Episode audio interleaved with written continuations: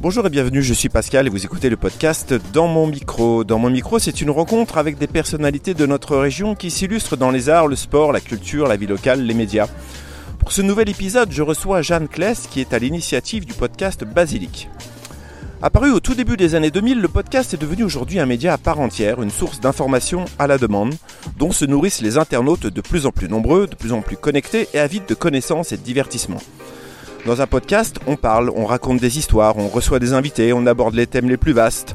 L'enfance, l'éducation, le bien-être, l'écologie, la nutrition, le sport, la culture et bien d'autres encore. Médiamétrie estime qu'il y a eu plus de 15 millions d'écoutes de podcasts par mois en 2021, soit une hausse de plus de 20% par rapport à 2020. La simplicité d'écoute, la diversité des contenus, le lien qui se noue avec les créateurs de podcasts sont les raisons pour lesquelles l'attachement des auditeurs est si important. Et ce média que l'on peut emporter partout avec soi a croisé un jour la route de mon invité. Ensemble, ils ont rapidement fait connaissance et ils ont donné naissance au podcast Basilic. Basilic, comme son nom ne l'indique pas, nous parle d'écologie, de développement durable, de cette prise de conscience qu'il nous faut absolument arriver à ancrer dans nos esprits, nos habitudes, pour essayer de faire changer aujourd'hui le monde de demain. Alors c'est autour de l'histoire de Basilic, du parcours de mon invité et de ses valeurs que je vous propose de vous emmener à présent dans ce nouvel épisode de Dans mon micro. Alors Jeanne, bonjour et bienvenue dans mon micro. Merci, bonjour. Alors pour commencer cette interview, pourrais-tu, euh, toi, nous donner ta propre définition du podcast? Alors le podcast, selon moi, c'est un contenu audio qu'on peut euh, écouter via une plateforme d'écoute de podcast du type Apple Podcast, Spotify. C'est un média et un contenu qui se distingue de la radio. Donc moi, je fais une grande différence entre les podcasts natifs, qui sont des podcasts imaginés et conçus par des indépendants ou des studios, mais qui ne sont jamais diffusés à la radio, versus des replays de radio qui, eux, sont, euh, selon moi, de simples replays d'émissions euh, préexistantes. Alors on va aborder à présent ton, parcours. Elle a démarré quand euh, cette histoire avec euh, Basilic alors moi j'ai rencontré le podcast en 2016 je pense. J'ai commencé à vraiment écouter des podcasts natifs en 2016. J'en écoutais déjà euh, en fait même avant en 2015 j'écoutais un podcast qui s'appelle, euh, qui s'appelait, parce que je pense pas que ça existe encore, sur les routes. Et c'était sur les routes de l'Asie, puisqu'à l'époque je vivais en Asie. Et ensuite en 2016, j'ai vraiment commencé à consommer ce contenu de manière très fréquente. Et en 2017, j'ai euh, lancé mon podcast en novembre 2017 avec l'envie de parler d'écologie parce que parmi tous les podcasts qui existaient à l'époque, aucun ne parlait d'écologie, d'initiatives positives et j'avais envie de parler de toutes ces initiatives de manière assez euh, assez simple. Finalement, j'avais envie que les gens puissent nous raconter leur histoire et ce qui les avait menés à ces belles aventures. Alors, quel parcours professionnel t'a permis euh, justement bah, de créer Basilic? Alors, je ne sais pas si c'est lié à mon parcours professionnel. J'ai une formation de juriste en droit de l'environnement.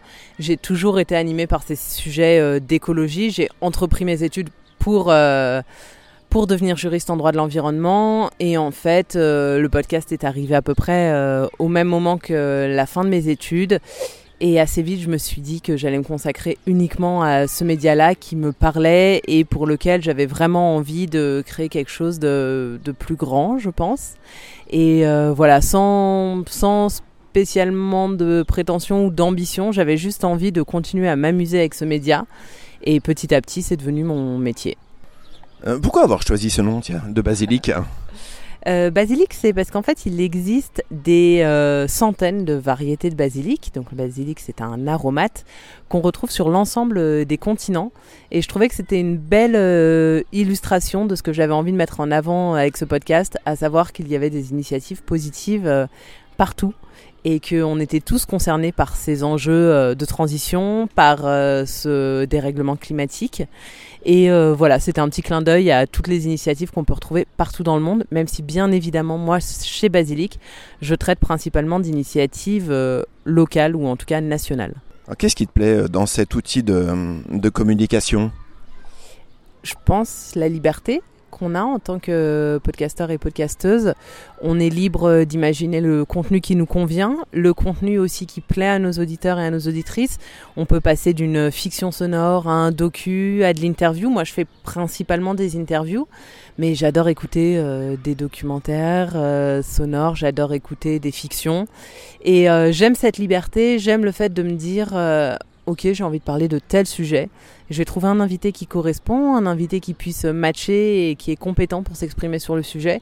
Et ensuite, j'ai devant moi une 40, 45 minutes, 50 minutes, 2 heures si j'ai envie. Alors je ne fais pas d'épisode de 2 heures, mais je pourrais si je le voulais. Et c'est ça que j'aime. Il y a des créateurs de contenu, euh, de podcasts qui font des épisodes de 3 minutes, d'autres qui en font qui durent 3h30. Tout est possible. Et c'est quoi justement le bon format pour un podcast? Alors, euh, ça dépend si je parle avec mon cœur ou si je parle avec euh, la raison. Mon cœur dirait euh, aux alentours d'une heure. Selon moi, c'est le temps qu'il faut pour approfondir un sujet. C'est le format que j'avais en tête quand j'ai lancé Basilic. Parce que je pense qu'on ne peut pas survoler un sujet, surtout quand on parle d'écologie. On a besoin de comprendre, on a besoin d'explications, on a besoin de connaître les causes. Donc on a besoin de temps.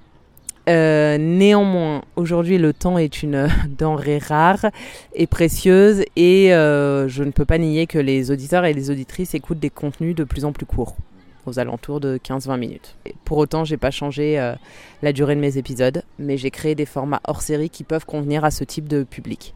Et tu parlais donc des, invités, comment tu arrives à les sélectionner, tous ces invités? Euh, assez naturellement, en fait, j'ai toujours avec moi un calepin ou mon téléphone sur lequel je vais prendre des notes. Ça peut être euh, en écoutant une émission de radio, voilà, le, je sais pas, le présentateur va parler des algues et je me dis ah tiens il faut que je reçoive quelqu'un euh, pour parler des algues au micro. Ça peut être via LinkedIn aussi, des soit des personnes que je suis déjà, soit des personnes qui via LinkedIn recommandent euh, l'intervention de quelqu'un ou euh, une vidéo, des vidéos TED. Euh, ça peut être sur les réseaux sociaux. Je reçois aussi beaucoup de mails d'attachés de presse qui me suggèrent des invités. Alors j'en sélectionne très peu parmi ceux qu'on m'envoie parce que ma liste d'invités que j'ai envie de recevoir est déjà tellement longue que, que voilà, c'est assez rare que, que, je donne suite à ces demandes, mais ça me donne aussi de nouvelles idées. Et puis, euh, quand le sujet est vraiment euh, génial et que j'y aurais pas pensé par moi-même, bah, je dis oui avec grand plaisir à la suggestion de l'attaché de presse. On va évoquer maintenant à présent le, processus de fabrication du podcast. Alors, comment ça marche quand on veut créer un podcast? Alors, quand on veut créer un podcast, il faut déjà avoir euh, l'idée de ce qu'on va raconter. Il faut, selon moi, que ce soit une passion, parce que créer un podcast, c'est assez chronophage. Je pense pas que tu pourras dire le contraire. Et donc, si on n'est pas passionné par ce qu'on fait, c'est pas forcément euh, la peine. Donc il faut vraiment réfléchir à ce sur quoi on va s'exprimer en toute humilité. Moi voilà, je disais tout le temps à mon compagnon, écoute, s'il y a déjà 30 euh, personnes qui écoutent Basilic, euh, ce sera fantastique. Et je le pense encore aujourd'hui. Et si l'un de mes épisodes n'était écouté que 30 fois, je serais déjà très heureuse. Euh, donc il faut avoir une idée. On peut acheter du matériel ou pas. On peut enregistrer des podcasts gratuitement via des plateformes type euh, Zencaster. Euh, il faut contacter un invité si on choisit le format interview. Après, tout dépend de ce qu'on choisit. Et ensuite se lancer dans l'interview. Donc il faut le préparer. Sélectionner l'invité, bien évidemment. Préparer l'interview, c'est une partie non négligeable du travail. C'est pas vraiment recommandé de se pointer devant l'invité sans avoir rien préparé. Euh, on s'évite aussi un, grand travail de montage si on prépare en amont. Ensuite, euh, après avoir réalisé l'enregistrement, on va devoir monter l'épisode, c'est-à-dire sélectionner les parties qui nous semblent pertinentes, celles dont on préfère se débarrasser. On va travailler euh, éventuellement la qualité sonore, peut-être rectifier certaines choses.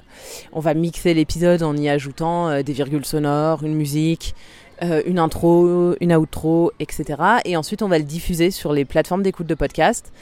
Il va falloir ajouter à cela la rédaction d'un titre et d'une barre de description pour l'épisode, ainsi que la confection d'une image qui servira en fait de visuel à notre épisode. Euh, comment on arrive à, une fois qu'on a, qu'on a fait tout ça, comment on arrive à se faire connaître quand on crée un, podcast? Euh, bonne question. Je pense qu'il y a différentes règles. La première, c'est d'être constant et constante dans la création de son contenu, c'est-à-dire qu'on va pas créer quatre épisodes et se décourager parce que quatre épisodes, on n'a pas forcément le temps de rencontrer son public. Donc euh, c'est important de, de vraiment euh, travailler sur la longueur, de se fixer aussi une euh, récurrence. Est-ce que ce sera une fois par mois? Est-ce que ce sera deux fois par mois? Mais d'être là au rendez-vous qu'on a donné avec ses auditeurs, qu'on a donné à ses auditeurs et ses auditrices. Si vous dites je poste un épisode tous les premiers mardis du mois, eh bien on vous attendra tous les premiers mardis du mois. Et c'est aussi comme ça qu'on peut développer une certaine audience. Évidemment, ça prend du temps. Si on publie un épisode par mois, Euh, ça peut prendre un peu de temps avant de rencontrer euh, son public, mais il faut aussi miser sur les relais euh, à l'échelle locale ou à l'échelle nationale. Pourquoi pas contacter d'autres podcasteurs pour leur présenter notre, notre travail. Ça peut être chouette aussi de rédiger un petit communiqué de presse et de l'envoyer à quelques rédactions, pourquoi pas, selon la thématique qu'on aborde et viser des rédactions qui sont pertinentes, bien évidemment, sinon ça ne sert à rien. Et voilà, et je pense que surtout s'amuser et euh, lorsque vous amusez et que vous créez un podcast qui vous plaît et qui vous correspond, à mon avis, ça vient tout seul. Comment on arrive à, gagner sa vie dans le podcast? Euh, Gagner sa vie dans le podcast, c'est pas évident. Euh, il y a différentes options. On peut choisir de monétiser son podcast, c'est-à-dire de travailler avec des sponsors publicitaires qui diffuseraient des pubs en amont de nos épisodes. C'est, je pense, la méthode la plus fréquente et la plus simple.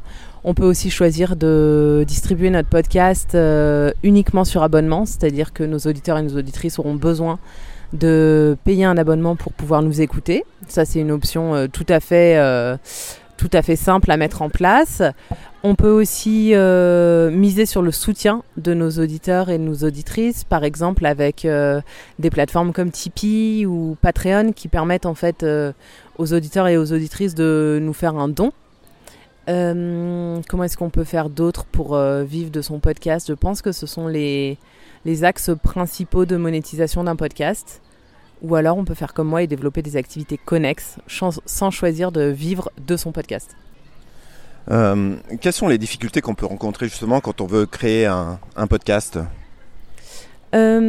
Je pense que la difficulté première, elle est d'ordre technique. C'est pas facile de maîtriser les outils de montage. C'est pas du tout insurmontable. La preuve, je l'ai fait et j'étais juriste, je connaissais rien à tout ça.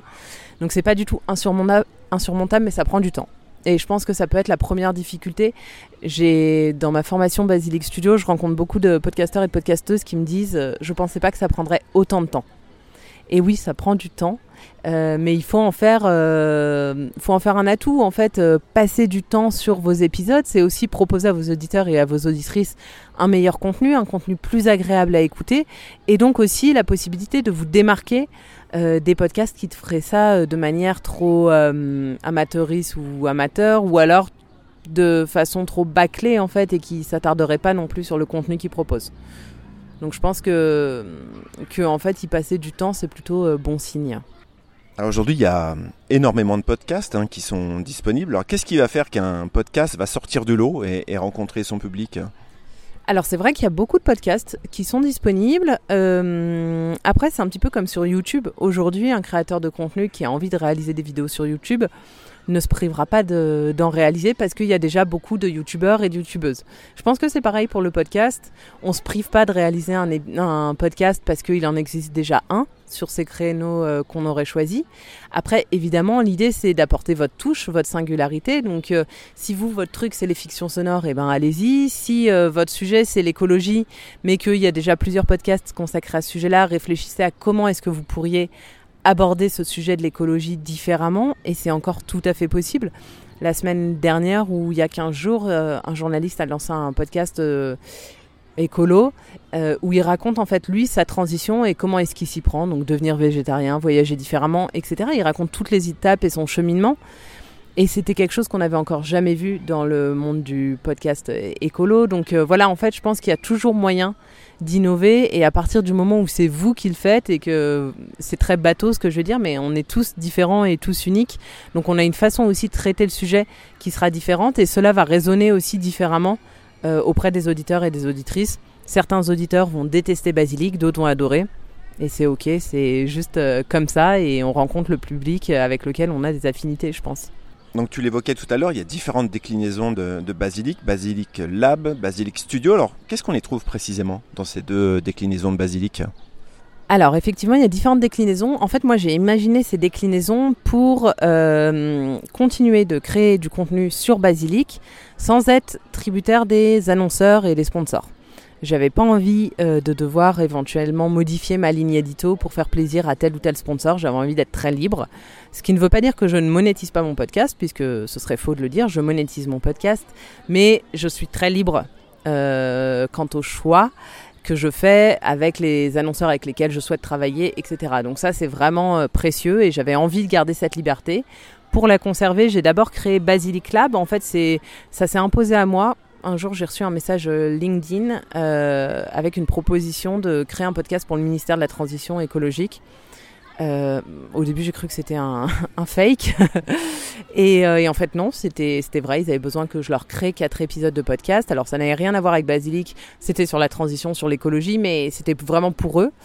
Et à partir de ce moment-là, je me suis dit, mais peut-être que d'autres marques ou d'autres structures seraient intéressées pour que je leur crée des podcasts et que je les accompagne dans la stratégie, la ligne édito et la production de leur podcast. Donc euh, le montage, le mixage, etc. Donc je fais vraiment tout de A à Z. Euh, et, effectivement, ça a beaucoup plu. Et aujourd'hui, je travaille avec différents clients euh, sur cette thématique de production de podcasts. Donc c'est ce qu'on appelle des podcasts en marque blanche. où vraiment on vient produire un contenu pour quelqu'un d'autre.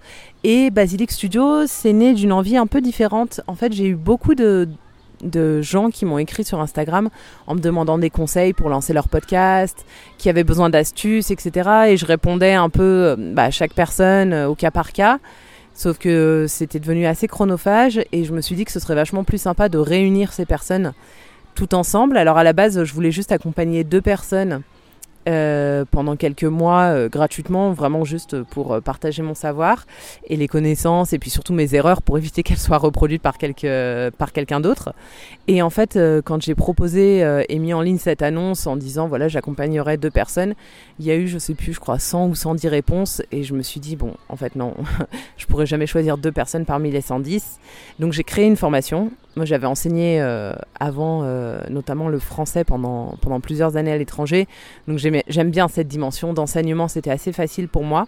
Et donc, j'ai créé une formation en, en six sessions de deux heures que j'ai ouverte euh, aux gens qui, qui avaient dit être intéressés. Et les six premiers inscrits ont pu y participer. Et en fait, c'est comme ça qu'est né Basilic Studio il y a maintenant un an et demi presque. Et euh, depuis, j'ai accompagné, je sais pas, 40 ou 50 personnes dans la création de leur podcast. Et il y a une prochaine session qui commence là en septembre. Donc euh, voilà, c'est chouette. Donc il y, a un vrai renouveau en tout cas des, podcasteurs. Complètement. Et en fait, j'accompagne aussi bien, via Basilic Studio, aussi bien des podcasteurs euh, complètement novices qui ont envie de se lancer dans le monde du podcast, que ce soit pour des raisons pro ou perso, mais aussi des podcasteurs qui sont déjà euh, installés et qui ont juste envie d'en apprendre davantage sur le podcast, de rencontrer d'autres euh, podcasteurs qui ont envie de développer leur audience ou monétiser leur podcast. Et Basilic Studio, c'est Annecy? Alors Basilic Studio, c'est à la fois à Annecy et à la fois euh, à distance, c'est-à-dire que j'ai créé cette formation à la base en visio. Donc là, c'est sur trois mois et on se retrouve un lundi sur deux. Et en fait, assez rapidement, j'ai proposé la formation à un organisme de formation qui est basé à Annecy qui s'appelle Who Runs the World et où je réalise trois formations par an. Donc euh, la prochaine aura lieu en décembre et puis après je crois que c'est février et mai. Et, euh, là c'est sur deux jours où euh, pendant deux jours j'accompagne une dizaine de personnes à la création de leur podcast. Quel lien tu entretiens avec tes auditeurs? C'est un lien assez indescriptible et précieux. J'ai bien conscience que sans les auditeurs et les auditrices de Basilic je ne serais pas là et j'aurais pas eu la chance de développer tout ce que j'ai pu développer aujourd'hui. Donc je suis très reconnaissante. Euh, j'essaye tant que possible de leur faire des petits cadeaux des fois. J'essaye d'organiser des jeux concours. Voilà, c'est pas beaucoup à la hauteur de ce que eux m'apportent, mais je je peux pas faire plus malheureusement. Euh, J'entretiens un lien assez précieux parce que on échange beaucoup, que ce soit sur Instagram, que ce soit par mail. Certaines euh, auditrices sont devenues des amies, certaines auditrices euh, sont devenues des des prestataires avec lesquels j'ai eu la chance de travailler, à qui j'ai fait appel. Donc voilà, c'est une belle communauté et euh, j'espère que, hum, que là, le, les années qui, qui arrivent vont nous permettre de nous rencontrer davantage parce que je suis rentrée euh, de mon expatriation en 2020 et je suis rentrée juste avant le Covid, donc j'ai pas eu le temps de mettre en œuvre tout ce que j'aurais aimé pour rencontrer euh, mes auditeurs et mes auditrices. Quelle consommatrice de podcast tu es? Euh, alors, c'est, je vais dire, une consommatrice euh, très. Euh, comment dire Alors, je consomme beaucoup de podcasts, mais sans aucune récurrence. C'est-à-dire que il y a des podcasts que j'adore, mais c'est pas pour ça que je vais écouter leur épisode toutes les semaines. En fait, j'adore consommer le podcast de manière euh, intense. Donc, je vais télécharger quatre épisodes d'un podcast que j'adore et tout écouter d'un coup. Donc, je fais des pauses de un mois et après, j'en écoute quatre d'un coup. Euh, voilà, c'est vrai que je consomme beaucoup le podcast de cette manière-là aussi parce que j'ai beaucoup de trajets. Euh, que tu n'es pas sans savoir que le trajet Paris-Annecy en train est relativement long. Donc j'aime bien avoir beaucoup d'épisodes à écouter, tandis que quand je suis dans mon quotidien à Annecy, euh, je vais en profiter pour découvrir des podcasts que je ne connais pas encore et écouter un épisode, puis peut-être un autre, mais parce que j'ai moins de temps de transport et donc moins de temps pour écouter des podcasts. Euh, j'écoute aussi beaucoup beaucoup la radio. Donc faut trouver le juste milieu, mais globalement je consomme beaucoup de podcasts sur des thématiques assez différentes. Est-ce qu'il y a un, autre podcast que tu pourrais justement nous recommander, un coup de cœur que tu as eu récemment? Alors il y en a plein. Euh, parmi les podcasts que je recommande tout le temps à des personnes qui n'en écoutent pas encore, je conseille Transfert de Slate Audio, qui est un podcast très ancien. Je pense qu'il a été lancé en 2016 ou 2018. Mais en fait, j'aime bien le recommander parce que c'est des histoires de vie et on comprend toute la dimension qu'apporte le podcast et on comprend tout de suite la différence avec la radio quand on écoute euh, Transfert. On est plongé dans l'histoire euh, qui nous est racontée et vraiment je pense qu'il y en a pour tous les goûts en fonction des appétences de chacun. Après j'écoute beaucoup euh, Vlan, le podcast de Grégory Pouy qui parle d'écologie mais pas que, aussi de sujets sociétaux. J'écoute beaucoup les créations du studio Louis Média qui propose différents podcasts, que ce soit euh, émotion, que ce soit euh, injustice, etc. Voilà, j'aime beaucoup euh, leur série de podcasts. Qu'est-ce que j'écoute d'autre? J'écoute beaucoup le podcast Vivons heureux avant la fin du monde de Arte Radio. Euh, j'écoute d'autres podcasts, euh, d'autres podcasts indépendants, euh, des podcasts qui parlent de podcasts, au cas où j'aurais pas assez traité le sujet, notamment Génération Podcast, qui est très sympa. et après, j'écoute beaucoup de podcasts avec mon fils qui a 3 ans et qui adore les podcasts et les histoires. Est-ce qu'il y a un, un, invité en particulier que tu as rencontré qui t'a vraiment marqué? Récemment, j'ai reçu Emmanuel Pont, qui est un auteur qui a écrit un ouvrage qui s'appelle, euh, j'ai plus le titre exact en tête, euh, mais en gros c'est euh, Doit-on arrêter de faire des enfants pour protéger la planète? C'est un sujet qui m'a passionné parce que c'est un sujet que c'est une question qu'on s'est beaucoup posée avec mon compagnon et j'aurais aimé lire son ouvrage avant, ça aurait été plus simple. Euh, c'est un épisode que je recommande à tout le monde, que vous ayez des enfants, que vous n'en ayez pas encore, que vous souhaitiez en avoir ou pas. C'est vraiment euh, passionnant. Il s'intégresse aussi aux questions démographiques et il euh, vient un peu, comment dire, déconstruire des idées reçues et des préjugés qu'on peut avoir on a tous euh, entendu, je pense, euh, des phrases comme euh, mais en Inde de toute façon ils sont trop nombreux, en Afrique aussi, etc. Et il vient déconstruire tout ça et il nous remet à notre place, nous Européens, nous Français, avec une empreinte carbone franchement pas géniale et ça fait du bien. C'est un épisode assez engagé. Et j'avais beaucoup d'appréhension avant de le mettre en ligne parce que Basilic se veut assez généraliste. Et c'est vrai que je autant je suis assez engagée dans ma vie perso, mais sur mon podcast, j'essaie de pas tellement l'être. Mais en fait, il a été très bien accueilli par les auditeurs et les auditrices, donc euh, c'était un, beau cadeau. Euh, quels sont les, tes projets pour Basilic, tes prochains invités? Alors, mes prochains invités, euh, c'est pas encore défini parce qu'on est au mois de juillet. Euh, que je suis en, pause estivale. Euh, ça me permet de travailler sur d'autres projets aussi. Donc la saison 6 reprendra fin août. Euh, pour cette saison 6, j'ai envie de continuer. En fait, il y a encore plein de gens que j'ai pas eu le temps de recevoir au micro. Donc il y aura des invités qui sont des entrepreneurs, il y aura des militants, il y aura des auteurs, il y aura très certainement des chercheurs et des chercheuses. j'ai envie de donner la parole aux jeunes aussi, donc peut-être des porte-parole de la génération euh, climat, euh, voilà. Ce sera sûrement euh, un peu de tout ça. Il y aura aussi une, un docu sonore qui va sortir dans le courant du mois de septembre. Ça, c'est les gros projets sur lesquels je travaille pour Basilic parce que ça prend beaucoup de temps à monter et à mixer. Et pour euh, les autres activités de Basilic, écoute, je vais euh, créer un podcast pour euh, justement ce collectif de femmes Who Run the World, qui est un collectif de femmes basé à Annecy. Je vais leur créer un podcast, ça va être très chouette. On a prévu énormément de choses. Et la particularité de ce podcast, c'est que tous les enregistrements se feront en public. Donc euh, on essaye d'apporter une dimension encore plus vivante au podcast et moi j'aime beaucoup ce challenge que j'ai hâte euh, de relever. Un très beau projet en perspective en tout cas. On devrait pas s'ennuyer, ouais. Eh bien Jeanne, merci beaucoup en tout cas pour cet entretien. Grâce à toi, on en sait maintenant un peu plus sur l'univers du, podcast. On en sait un peu plus aussi sur Basilic et sur les valeurs tournées vers l'écologie et le développement durable que tu défends à travers tes entretiens. Donc bravo pour ce, beau projet. Euh, je te souhaite en tout cas de faire germer encore plein de belles pousses de basilic un peu partout. Écoute, j'espère. Merci beaucoup de m'avoir tendu ton micro. Avec grand plaisir. À bientôt. Je, quant à nous, on se retrouve très prochainement dans mon micro. À bientôt. Merci.